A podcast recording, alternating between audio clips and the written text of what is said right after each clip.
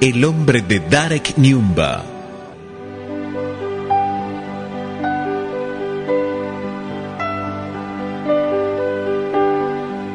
Vamos a comenzar esta semana una serie de charlas con el padre Javier Meloni, el más joven de los jesuitas que viven en Manresa, lugar clave para entender la figura y el misticismo de San Ignacio.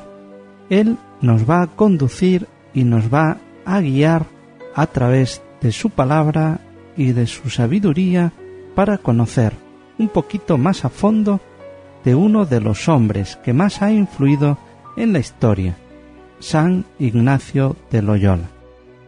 San Ignacio, estando en Roma ya muchos años después, hablaba de Manresa como su iglesia primitiva, decir, como el lugar donde él pues, vivió, de hecho, su segunda conversión. La primera es, sucede en Loyola, en aquellos meses de convalescencia, pero allí solo se produce un giro de, bueno, que es mucho evidentemente, de estar mm, pendiente de su fama, de su gloria, a, trabajar por la gloria de Dios, pero sus pulsiones, digamos, siguen estando todavía muy centradas en sí mismo. Y es en Manresa donde se produce lo que llamamos una segunda conversión en cuanto que él llega mucho más hondo de lo que en, Loyola pudo llegar.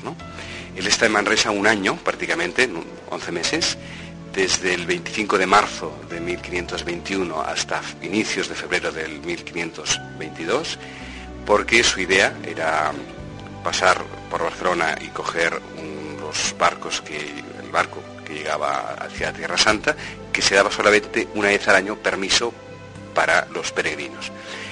Por una serie de razones él se, entretiene y entonces se da cuenta de que va a perder esa oportunidad y tiene que esperar un año hasta que vuelvan a dar los permisos.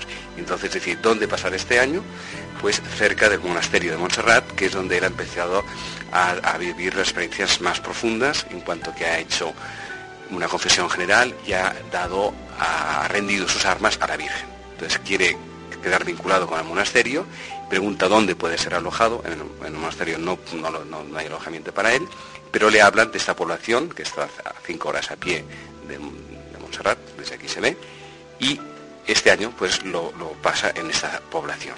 Una población que en aquel momento tenía solo 2.000 habitantes, en estos momentos tiene 70.000, o sea, se ha, aumentado más de 40 veces la, población.